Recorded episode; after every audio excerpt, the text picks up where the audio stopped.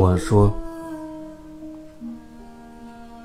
他的内心就像有两个人，或者说有两种声音，总是对立的。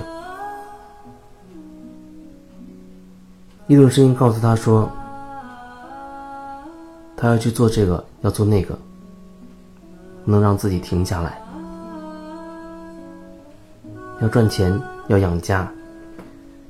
另一个声音却告诉他说。”你要好好休息。你其实不用让自己这么辛苦，你可以去做你真的喜欢做的事情。这两个声音都很大，以至于他就很纠结，无从选择。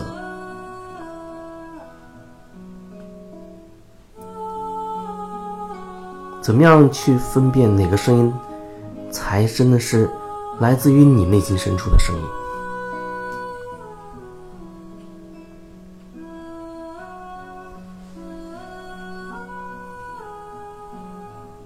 有时候可能，你听到心中有这么一个声音的时候，如果你觉得很紧张，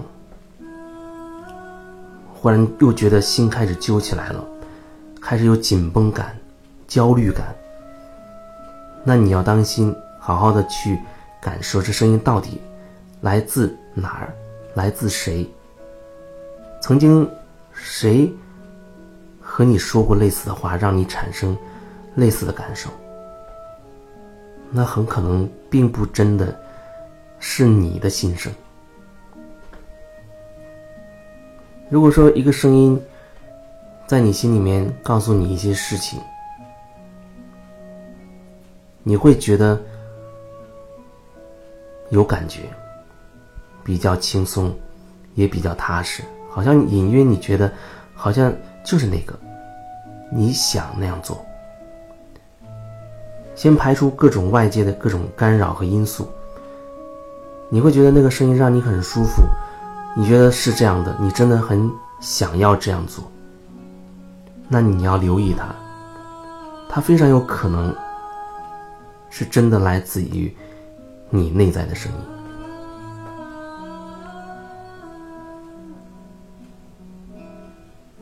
你说人一辈子到底是为什么、为谁而活的？你内在的两个声音，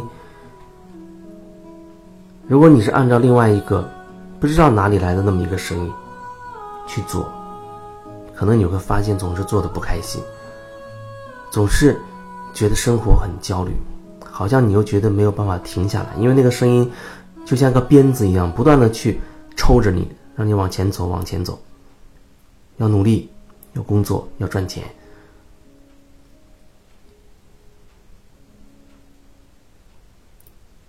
如果那个声音只是这样的话，那我觉得至少你可以，哪怕工作，你暂时停不下来，你至少你每天可以花一点时间让自己停下来，停下来去感受你内在的另外一个声音。你这一生你到底要过什么样的生活？有时候这真不是钱多钱少的问题，也和面子没有关系。有人会特别强调面子，比如说。害怕一旦失业，街坊邻居、亲朋好友都会戳自己的脊梁骨，让自己抬不起头来，在父母面前也无地自容。那真的是一种非常难受的体验。我也有过那样的体验，真的不知道怎么办，好像。心中隐约有一种豪情壮志，啊，一定要做成一番大事业，然后衣锦还乡，让所有人都看得起自己，要争气。可是，真的还有一个声音告诉我：那又能怎么样呢？那又能怎么样？那不是我想要的生活啊！就像好多年前，我坐在办公室里，如果按照那样的节奏，那就是一个公务员的生活，是很多人其实很渴望那种状态的工作。朝九晚五，每个礼拜有双休，两点一线，然后工作也不会那么繁重，又有很好的待遇和收入。如果你运气好，又稍微有一点点关系，你可能会爬到某一个位置上，你会觉得日子过得更加的舒服，也有面子。可是坐在那个位置上的时候，我隐约就感受到了三十年后的状态了。我心里面一个声音告诉自己说：“那不是我要的，那不是我要的生活。”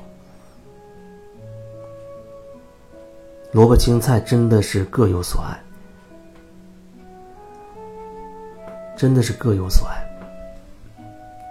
所以你要找到你的所爱是什么？找到你的所爱是什么？找到你的所爱，一个很明显的标志就是你不顾一切、不计代价的，你都会去做它，因为，你就是喜欢，你就是想这样做。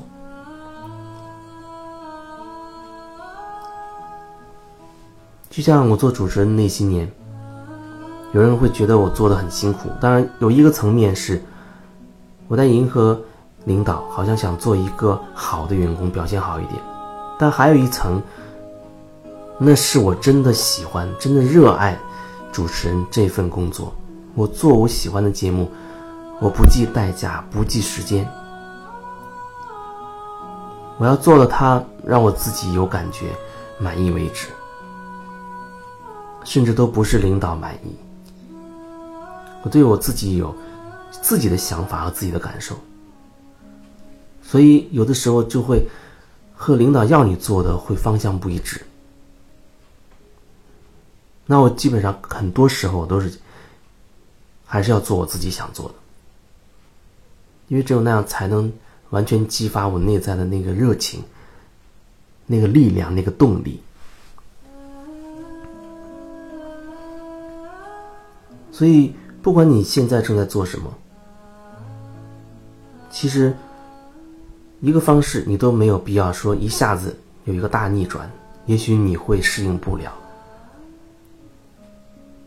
有时候恐怕真的需要慢慢来，就像刹车一样，你一个急刹车，也可能会出一些事故，那也可能会选择慢慢的刹，慢慢的停下来，然后找到你的方向，再朝你那个方向去走。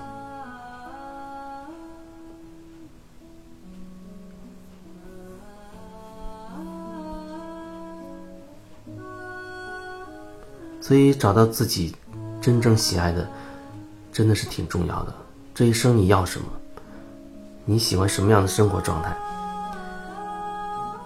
有时候这对很多人来讲，这不是一件你着急就能够一下子知道的事情。可你真的需要一段时间，甚至是很长时间，不断的沉淀，不断的去感受、去摸索，甚至会发现，你以为这个是你想要做的，做一阵子发现不是。换一个又不是，换一个又不是，又不是，又不是。可是你知道，最起码你你用这种方式知道了哦，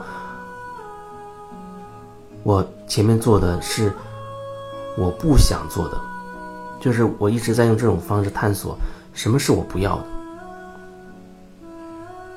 不要灰心，尽量多和自己内在的那个感觉在一起，一点点去找。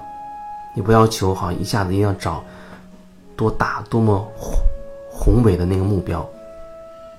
从你手边的那一点一滴开始去找，一点一点找到自己的那个感觉。从你手边你可以选择的里面去找一个你觉得有感觉的、你觉得舒服的。这就是脚踏实地的在做。在这个当下。你可能会有一些选择，那么你去感觉一下哪个选择你更有感觉？是继续玩手机游戏呢，还是你觉得身体累了需要早点休息？早点休息如果符合你心里的感觉，那么就放下手机，早点休息。